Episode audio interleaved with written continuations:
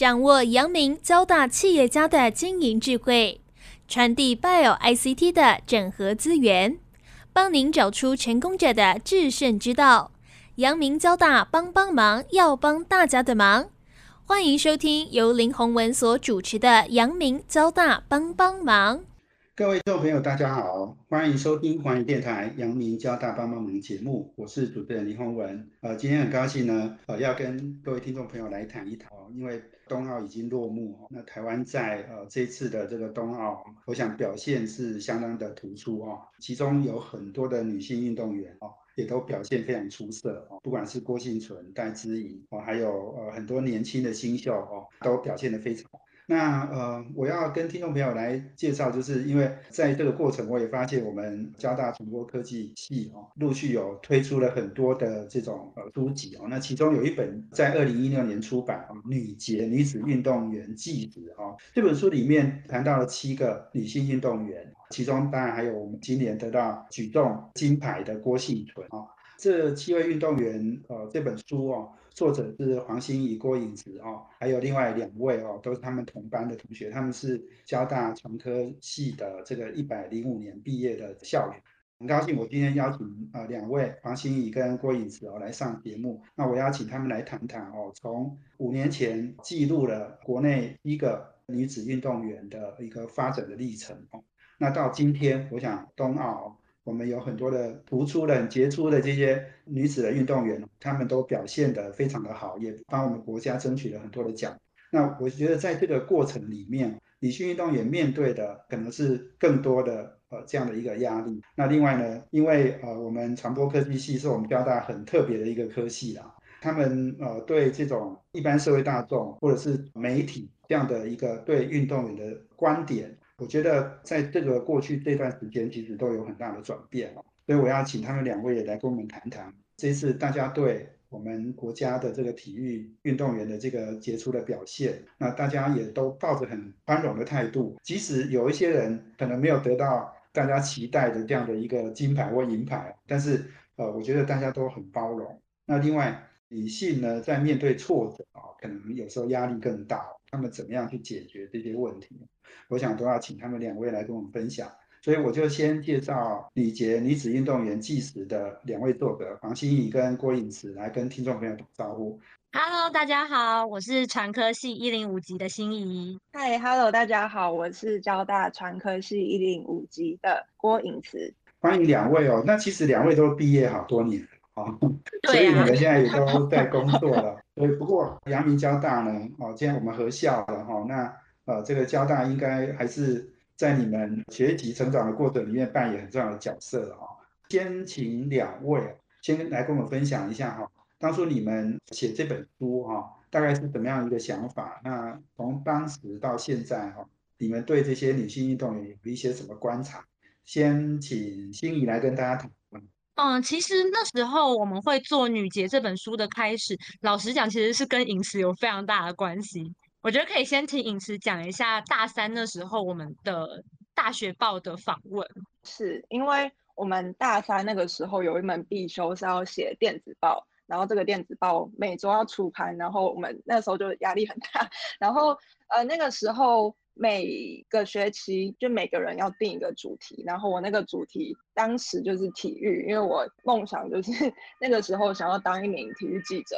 然后有一次呢，我是去采访一位体育记者，现在是那个 Famos Sports 的影音媒体的创办人徐培义，他过去在那个未来是很有名的主播。然后他就有提到说，他二零一四年在仁川亚运的时候，然后他去采访女子足球队，然后那个时候他们有踢进八强。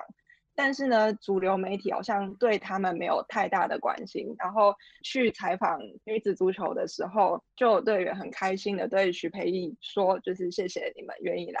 看我们。”所以主流媒体可能一般对于这些冷门项目，而且尤其是女生队伍的关注特别少。所以在毕业制作选题的时候，我就想到这段过去，就是觉得好像可以为女子运动员。做些什么？因为我们现在呃，在一般生活中，可能大家都会看关注体育赛事，可能是看职棒，然后看 NBA，然后大家知道王柏荣，然后知道流的运动。对对对，嗯大家知道大谷翔平，但是对女性运动员的了解相对比较少，所以就浮现了这个想法，去做出这个作品。然后我们在寻找受访者的时候，一部分是因为女性嘛，然后另外一部分是想要介绍一些在台湾比较冷门的运动，所以我们有挑一些像是马术，在今年呃奥运，然后也有女性马术选手代表台湾参赛，对然后另外一部分是大众对于女性的印象中冲突跟反差比较强的项目，例如说我们有拳击。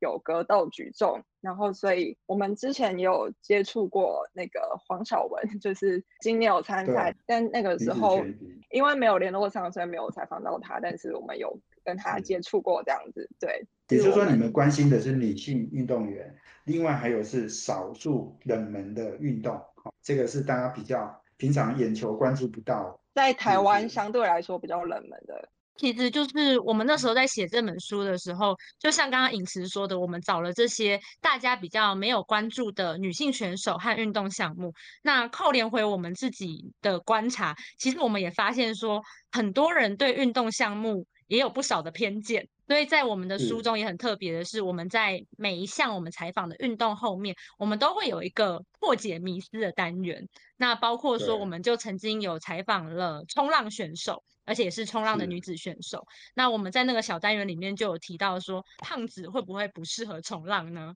感觉上好像，嗯，胖子是不是会沉下去？对对，那其实针对这样子的话题，我们也有去讨论说啊，其实胖子反而会因为浮力比较大哦，它还是有一些你知道，还是有一些原理在的，它反而会因为浮力大的关系，不会这么容易沉下去。那我们是认知中的，如果你是一个肌肉壮硕的人的话，其实你反而会受到手脚的肌肉阻碍，而没有办法好好的进行冲浪这项运动。那像今年非常热门的举重赛事，好了，我们那时候的迷思就是写说，那举重会不会也让人长不高？何况我们也看到了，诶，幸存原来才一百六十公分而已，那是不是因为举重让他长不高的呢？但事实上也是，就是这都是大家的误解和误以为的想法。其实举重跟身高也没有绝对的关系，就是在种种这样子的迷思跟偏见当中，其实我们去做了这些问题，然后也希望可以帮助到大家可以了解到对那项运动的更熟悉的程度。没错，胖子福利比较好，但是好像也很少冲浪选手很胖哦。对呀、毕竟对还是个耗体力的 运动呢。没有错哈、我觉得呃这个很好哦，就是说我们写书哈、我们通常就是说我们要关注啊、那关注的对象，我们应该去多关心一些平常大家关心不到的人哦。那不过你刚刚讲的，就是即使平常我们大家疏忽的哈、但是都有可能呃在这个国际的赛事哈、尤其是像这次冬奥，的确是有很多的运动员他们表现突出。那也都是以前我们不在我们的关注范围内的哦，因为大众媒体其实采访也很少，所以很好。我我觉得，呃，这本书其实出版已经五年了哦。不过很重要的是，我等一下下一段我要请你们来谈一谈，因为当初你们也呃采访了郭幸存哦，那我们也看到幸存好像也曾经有一段时间很低迷哦，受伤，但是后来他又重新在。呃呃再起哦，那他怎么起来的哦？然后还有这次他的他是第一个拿到金牌哦，那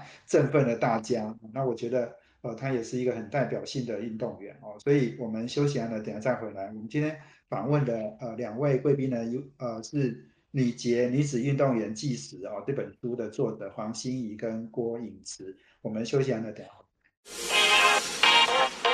这是环宇广播 FM 九六点七。欢迎回到华语电台阳明交大帮帮忙节目，我是主持人林宏文。我们这节目在每周三的晚上七点到八点播出。我们在脸书上也有阳明交大帮帮忙的粉丝团，可以同步获取有节目的资讯。另外，我们在 Pocket 上面呢，也可以直接 download 来收听哦。那我们今天访问的贵宾呢是《女杰女子运动员纪实》这本书的作者哦，黄欣怡跟郭颖慈。那我们谈的题目呢，当然是女子运动员啊，在国内，我想尤其是今年冬奥哦，我们的女子运动员表现相当突出哦，不管是郭幸存、戴资颖、罗嘉玲、黄晓雯等等这些都有呃获得很好的成绩啊。刚刚请两位哦作者来分享这个女性运动员。那我觉得郭庆存我们是一定要好好来谈了哦，因为郭庆存也是我们这本书里面七个呃运动员里面我们排第一哈。当时可能郭庆存就已经表现非常杰出了哈。我想你们在编排的过程啊，就把它放在第一位。那我是不是请尹慈来分享一下？因为当时你采访的时间点应该是郭庆存经历了受伤的挫折之后，才又开始重新哦再。恢复他原来的体能，然后恢复他原来的成绩嘛，哈。呃，二零一六年初的时候，那个时候我们去那个左营国家训练运动中心，郭幸存要在准备亚锦赛以及里约奥运的时候，刚好前阵子就是因为他之前有受伤嘛，就是因为一次训练的时候不小心那个杠铃摔下来，然后砸到自己，所以中间经历过很多复健跟。中间可能甚至没办法走路，要坐轮椅，一个很辛苦的状态。然后慢慢复健到当时那个时候，他那个时候有分享说，就是他在受伤的过程中那一阵子，他心里也有想了很多，就是。因为他脚就不能动嘛，然后心情也很急躁，但是那个时候有慢慢的去调试自己的心情，就是休息啊，然后包含跟主治医师沟通、跟教练沟通，还有身边的亲朋好友，就是有一直给他能量。然后他那时候有提到他会去做一些心灵上的一些辅导。所以让他那个时候的心情比较平静，然后能够用更积极的态度去面对各种困难。但是受伤复健这段时间，在他回到场上之前，就其实也是经历过一段很痛苦的时候吧。他那个时候是亚运之前，然后他那个时候还在复健，就没办法把自己的状况调整好。所以他那个时候有提到说，他那个时候很焦虑。有一次他练习完的时候，就忍不住开始大哭崩溃，然后身边的人都吓坏了，然后就赶快把他带离开，到外面透气。也是这次崩溃之后，可能真的把情绪释放出来。到仁川亚运的时候，有拿到第四名，还不错的成绩。也是因为这一次，然后到后面开始一路上慢慢的进步成长，然后到现在的。东京奥运举重金牌，我觉得他付出了很多努力，然后也是经历了挫折，然后挫折之后能够成长，才有今天的成绩。诶，那尹慈，你采访到现在哦，我相信你应该有对他有很多的观察。嗯，那你觉得郭幸存现在会这么成功啊？你有没有从他身上观察到什么样的特质？尤其是一六年到现在又有好几年，然后这几年他有没有一些什么比较？重要的一些变化或者是改变，这样，我觉得与其说改变，不如说他一直没有改变的是他很坚定的内心，然后就包含他一直努力的练习。因为我一直印象很深刻，他那个时候有提到他的座右铭叫做“自信来自经验的累积”，就是因为他有很多经验，很多。练习很多付出，所以他在场上可能看他今年在奥运转播场上的时候，他是非常的有自信。每一次挑战，每一次试举都比前一次多七八公斤，到那个程度就代表说他其实是很自信、很从容的在场上，然后去享受比赛。然后可能很多社交软体上，就大家都有在传一张空拍照，就是他试举一百四十一公斤。失败，然后倒在场上，然后他，但是他笑的那张照片非常对，非常好看，对，非常经典，而且很漂亮。然后除了他在场上很漂亮之外，就是代表说他其实是很有自信、很享受的在场上。我觉得这个是他一直以来的坚持，然后才能走到这一天。你讲到这个哈，他那张照片，郭幸存被我想那个应该是一个国外的摄影记者拍的非常的好。真的很漂亮，幸存好像现在应该变成很多男性 哈梦中情人哈。哎，不过我看到你们这本书里面哈，因为一样也是你们同学吴建勋拍照嘛，对，哎，他把幸存拍的很仔细哈，所以我看到他脸上有很多的痘痘。不过，哎，好像这几年他变得更漂亮哦，我不知道为什么哦，这个是认真的女人最美丽这样，哎，真的是有差别然后。我想心怡你也可以分享一下，你对不管是幸存还是你其他的你们采访的那些女性运动员的一些你的观察。我们可以先来讲对幸存的想法好了，因为其实从那次采访完之后，刚好很快的就接到了里约奥运的比赛，然后亚锦赛嘛，所以我们很快就开始就是在关注他的赛事了。然后甚至是我记得一七年的世大运的时候，我还去影慈家，然后我们两个一起看比赛，对，然后就是直接目击，就是现场看着他就是夺金的那一刻这样子。对，那其实这么多年这样看下来，我们都觉得说郭幸存一直都是一个很善良、很认真的人。那当然也是个爱漂亮的少女。那在采访那时候的时候，她就已经说过了啊，她当时就已经为她的家乡捐过救护车。那她也曾经在很多的媒体中都有表达过，未来她希望可以开一间早餐店去回馈她的家乡。然后甚至是这么多年来都会看到她默默的将比赛的奖金捐给。他很需就是需要的单位，他就是真的是一个很可爱、很纯真的人。那对我而言，我觉得最值得一提的是，他一直都在打破他自己的记录这件事情，就是他对自己的坚持，他给自己的目标啊，每一场的比赛里面，他其实都不是为了要，我觉得啦，我觉得他不是为了要赢过谁谁谁，就是他的比赛的对手一直都是自己。那就像今年奥运一样，确定已经拿下奖牌了。他那个挺举的记录就是公斤数，就是直接为了想要打破自己创下的记录而去做的。对，我觉得是个非常了不起的选手。其实他距离银牌跟铜牌那个实力真的是有差距的。嗯，差很多。对，是都直接放弃。他他本人就是一个障碍。不过很有意思哈，就是。因为我我记得过去大家还有讨论一件事情，就是说，哎，每次破纪录都会有奖金嘛，哈，所以有好像听说有的选手会记录慢慢破，哈，一次加一点就好。不过我不过去只是一次加很多，哈，哎，这个好像真的不是大家想象的中的那样，就是为了得奖金呐，哦。不过你刚刚讲到这个幸存是不断在突破自己，我觉得这件事情其实蛮重要的。应该其他的这个你们采访的这些对象，应该也有类似的情况，对不对？呃，应该说每位选手他都有不同的目标在设定啦。不管是我们采访的，像是我们采访的足球教练吕桂花选手，那他自己不只是女足的选手，他还身为教练，所以他的目标其实就会放在深耕台湾的女足的状况。跟希望经营这个女足的市场上，对，所以他其实那些选手们，就是他们都会因着自己的状态跟目标去不断的去突破，是对他们都会维持一个很进步、很卓越的状态。这样。好，我们今天访问的两位贵宾呢，是我们呃《女杰》哦这本书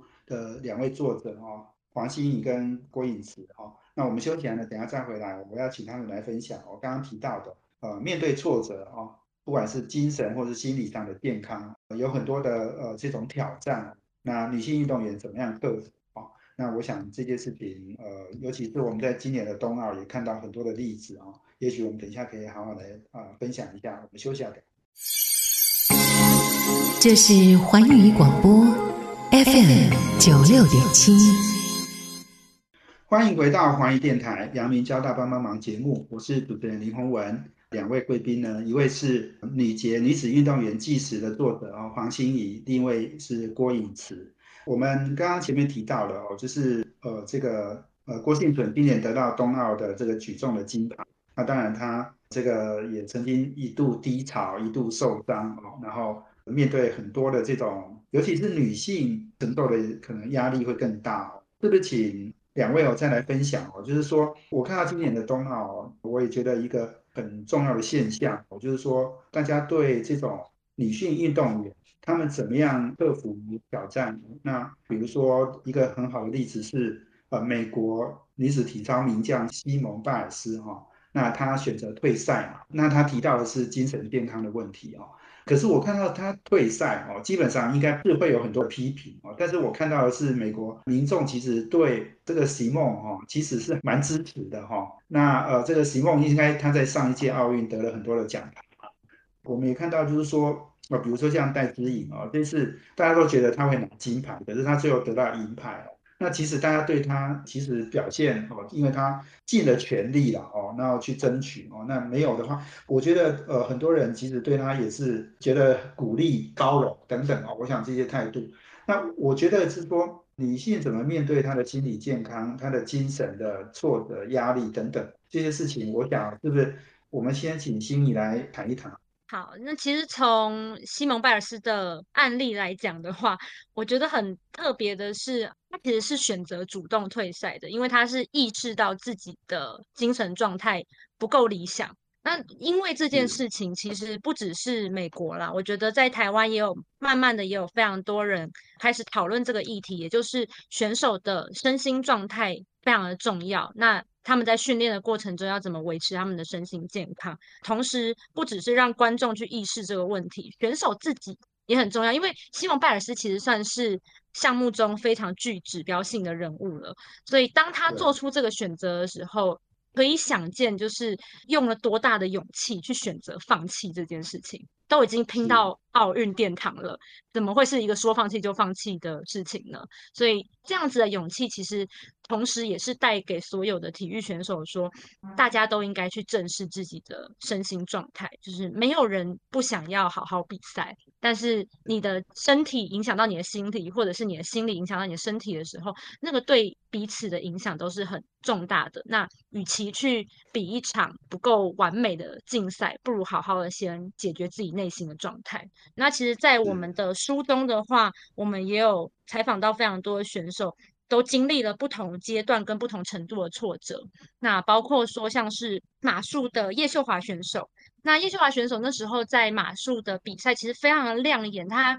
已经是获得过冠军第一名的状态了。但是获得冠军，好像对这些选手来讲，有时候才是一个开始。因为当他获得了冠军之后，他因为心理压力非常大。然后我记得那时候采访的状态是，心理压力很大的状态下，他没有办法好好的跟人对话，甚至没有办法好好跟他当时的丈夫对话，导致了后来离婚收场的状态。那在离婚的当下，可以想见，就是那个压力就倍增了嘛。当他这样子的压力状态下的时候，他连跟自己相处很久的马，因为马就是他一生当中最重要的伙伴了，他连跟自己的伙伴都没有办法好好的对话沟通，然后那个状态已经遭到是他骑上马的当下，马把他甩下来，就连他的伙伴都感受到。哇，原来马跟人真的要合一哈，不然这个真的是你的好朋友。不然他也会抗议，就是他都感受得到你的状态了。他其实也是因为那瞬间，他才意识到怎么连他的伙伴都这样对他了呢？那他是不是应该要重新去调整他自己的状态？就是大家都需要一些不同的契机。所以，经你们在采访很多的运动选手，其实应该大部分的选手都经历过这样子，不管是你刚刚讲的呃受伤啦，或者是呃心理的状态啦。哦，或者是你说这个很多可能说不定也有家庭的哦，你刚刚讲离婚啊等等，是这个很多的不同的挑战，其实都是考验这些选手。对，因为其实要谈及就是这种克服压力啊，或心理阴影，就是旁边的人大家都会讲，教练啊、观众啊、粉丝们都会说加油，你可以的，你下次一定怎样怎样。就是这些鼓励的话，他们已经听太多了。我觉得反而是他们自己的状态会是更重要的，就是。要说他们如何克服，不如说他们好像都是因为喜欢这个运动而去努力。那他们的目的不只是要让国人骄傲，他们更是要让自己感到骄傲。所以我觉得很有趣的是，这件事情其实已经不分男女了。就是我觉得这是一个人的心智会超出大家的想象。就像空手道选手文姿云，就曾经有在他的社群媒体上面说过，就是当你发自内心的去喜欢一件事情的时候，你会有一个。很足够、很强大的力量在，就是你是女性，所以你可能有你的生理的限制跟极限在，但你内在的心智是可以锻炼的。那以此你在采访过程应该有观察到，呃，运动员怎么样面对自己心理健康、精神健康的一些问题吧？哦，嗯，可以谈一谈。从那个拜尔斯的例子，我突然想到，我们书里也有另外一个放弃反而是出路的另外一个例子，是格斗选手黄真菱。然后他高中的时候，他高中还不是格斗选手，他高中的时候是比柔道。然后柔道都有量级标准嘛，就是你要几公斤几公斤这样子。然后当时黄真菱她的重量超过了。必须要减重才可以符合资格去比赛，但因为时间很紧迫，好像那个时候只剩几个礼拜给他减重，所以他那个时候是完全断食，然后甚至每天控制自己的水分摄取，他每天只喝一个瓶盖的水的量，给自己非常大的压力，然后他差这三四公斤，他一定要减下来。那一般人减肥节食，心情一定会不好吧？更何况他这种比较极端的做法。然后最后是他的父亲就看到他这个状况，给他理解跟支持，然后最后放弃了这次比赛，然后还陪他去跟教练解释退出训练，才慢慢的把心态调整过来。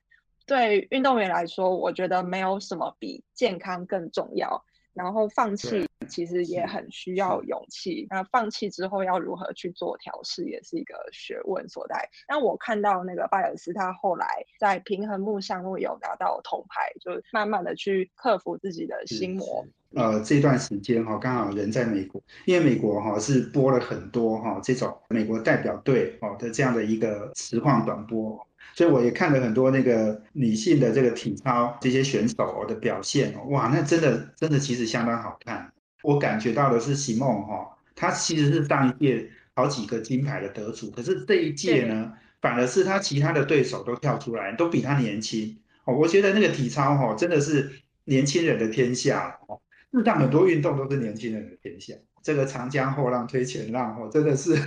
很难哦，这个运动哦，我我觉得一直是要面对新秀的。那我我其实也分享一下，我我看到那个戴资颖，戴资颖这次虽然得银牌，可是我后来去看了很多他的对手哦，包括那个印度那个新度啦，还有那个泰国那个伊瑟农哦，当然还有这个中国的陈宇飞哦，哇，我发现那每一个人也都曾经在大赛里面打败过戴资颖哦，戴资颖其实还是第一次在奥运得奖牌。哦，那之前他其实都是别人的手下败将，也就是说，其实胜败乃是兵家常事啊。哦，这个事情其实是不断在轮回、不断在演变的哈。所以其实我记得有一次戴资颖被采访，有一次就是有人问说，你是不是应该哎用这个比赛来证明你是世界第一哦？他其实早就是世界第一哦。结果这个戴资颖很不屑的说哈，我就有必要这样子证明吗？他说输了就输了，赢了就赢了哈，也没什么。好去计较的，我觉得这个其实的确哦，球员的心理素质哦，决定了能不能成功了哦。你如果很健康哦，你面对这种失败是尝试这件事情，如果你能够平常心面对，我觉得运动员的表现可能会更好。所以呃，这个我们休息完了，等下再回来。我们今天访问的女杰女子运动员纪实的两位作者黄心怡跟郭颖慈，我们休息下等。这是环宇广播。FM 九六点七，欢迎回到环宇电台阳明交大帮帮忙节目，我是主持人林宏文。啊，我们今天邀请了两位贵宾黄心怡跟郭颖慈，那他们都是呃交大传播科技系的一百零五年毕业的校友。那呃他们呃一百零六年啊写了一本书《女杰女子运动员纪实》啊，那记载了七位呃杰出的这个女性运动员的发展的历程啊。那其中一位是郭幸存啊，那郭幸存刚刚我们谈了很多，也讲到了呃女性怎么样面对自己的挫折、受伤等等哦这些挑战。那这段我想我们来谈一谈哦，因为我们交大传播科技系哈，还有研究所，我们这几年其实也出了很多的书啊。刚刚讲到这本《礼节》这本书，其实是我们一系列出版里面的其中一本啊。我们还有出了各式各样的这个书籍哦，那当然很多都是从我们传播科技的角度哦来看，不管是产业发展，或者是很多的社会现象的一些分析啊。我自己来看这个台湾的运动的，不管是我们的运动环境哦，然后过去很长一段时间，我们大家对我们体育现在是还没有一个体育部嘛，哈，也有很多人在推动，那也有很多这个人在关心这个体育的发展。那这一次的冬奥其实是给大家一个很好的一个启发，哈，因为呃今年我们的表现非常的突出，我们也得到历来最好的一个结果。我另外也观察到，就是大家对这些运动员，哦，即使是。不管是他们的成绩、他们的表现，还有他们面对失败，甚至他们成功后，都表现出这个年轻世代的很多的这种很珍贵的特质哦。因为我我看到我们这个羽球男双这个林洋配得到金牌哦，哇！结果他跟他们对手哦都是非常的谦虚哦。我看到他们呃好像跟这些印尼啊、马来西亚的选手哦，哇，一直不断的道谢哦。我看到那个影片其实也蛮感动，就是看到我们年轻一代。对于运动哦，是胜不骄败不馁，而且心理素质哦是非常强的哈。我觉得这些现象真的都非常棒。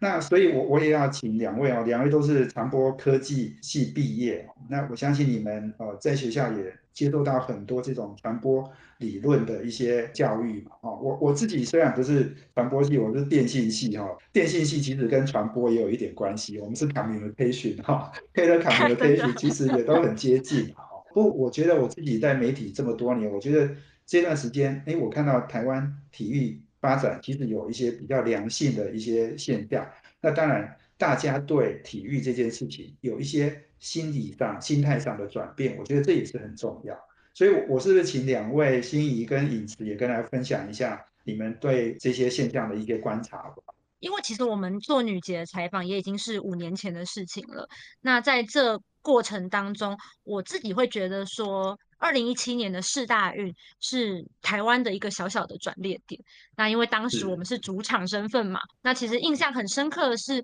那时候世大运做了非常多的社群媒体的宣传跟曝光。那在当时也是 YouTuber 开始大红的时候，所以台北市政府那时候也找了非常多的 YouTuber 来联手宣传世大运的项目。那直到后来就是承接着世大运之后，其实电视、网络媒体他们的内容端逐渐的开始就是有运动赛事的加入。那举例来说的话，啊，非常多年轻人很熟悉的木曜四超玩，或者是最近很红的全明星运动会。那么其实透过了明星，他们并不是专业的选手，但是他们在场上展现了综艺以外的那种专业度，还有运动家精神。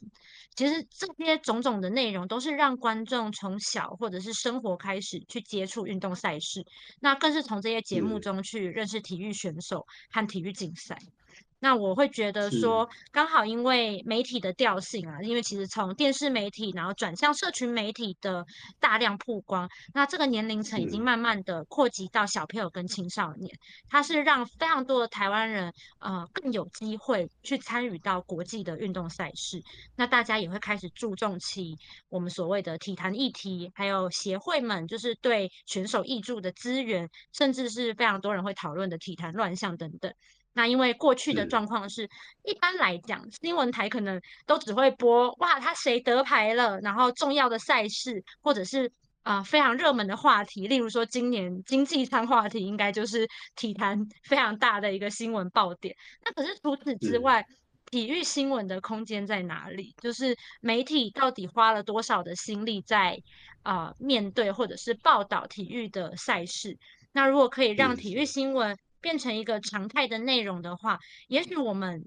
不只是我们会有更多的人可以去唤起他们对运动赛事的关注。听了这个呃心仪的分享啊，我自己也深有同感啊。哦，就是呃这个主流媒体呢要去报道很多的大量的这个运动消息哦，我想也不见得能够做得到哦。但是现在社群媒体对这个运动，尤其是运动把它讲的很有趣，很好玩哈。我我看到你刚刚讲的那个木曜四超玩哈，那个台志远去访了周天成跟庄智渊哦，那个影片哇，那个点阅都是都是百万的都有，所以那他们去去访了，比如说一日去访那个周天成或者是嗯庄智渊谈羽球谈桌球，哎，这个我我觉得年轻人其实我相信是很容易就接受了而且知道那个运动员训练的辛苦。那可是他他的表现手法都是很好玩，很好笑哈。我看完是从头笑到尾，就是了。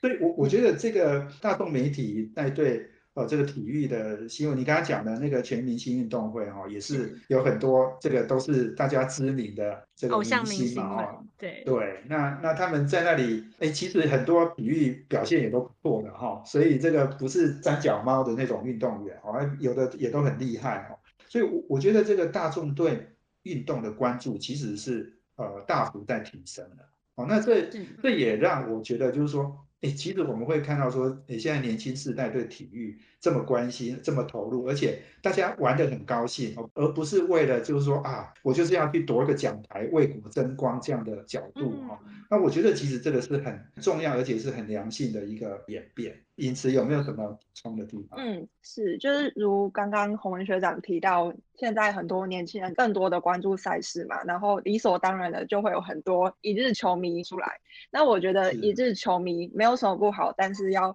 如何留住这些一日球迷，它是一个很大的挑战。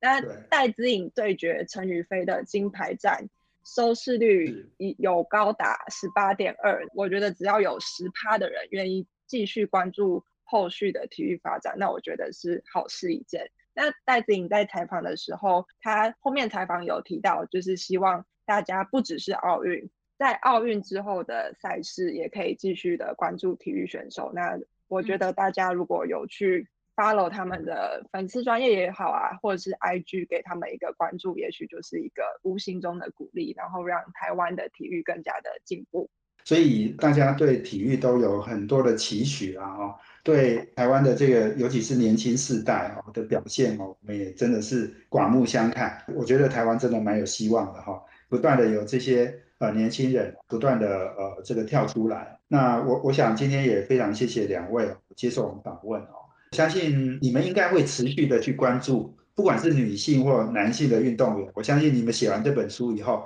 应该是给你们开了一个眼界哈。从此应该会很关心这个台湾运动呃这个项目的这些很多人的表现。我想哦，我们以后我说哈，我们交大都是理工科系哈为主啊。那以后我们传播科系如果有什么好的校友啊，或你们觉得很棒的杰出的校友，或者是默默在耕耘在做很多事的校友，你都可以推荐给我们。应该要多邀请，尤其是年轻一辈的哦，这些呃这个传播科系。好的，这个校友来上的节目，所以今天非常谢谢黄心怡跟郭颖慈接受访问，谢谢你们，谢谢学长，谢谢学长，谢谢，也谢谢我们听众朋友的收听，我们阳明交大帮帮忙要帮大家的，我们下周见，谢谢，拜拜。环宇广播 FM 九六点七。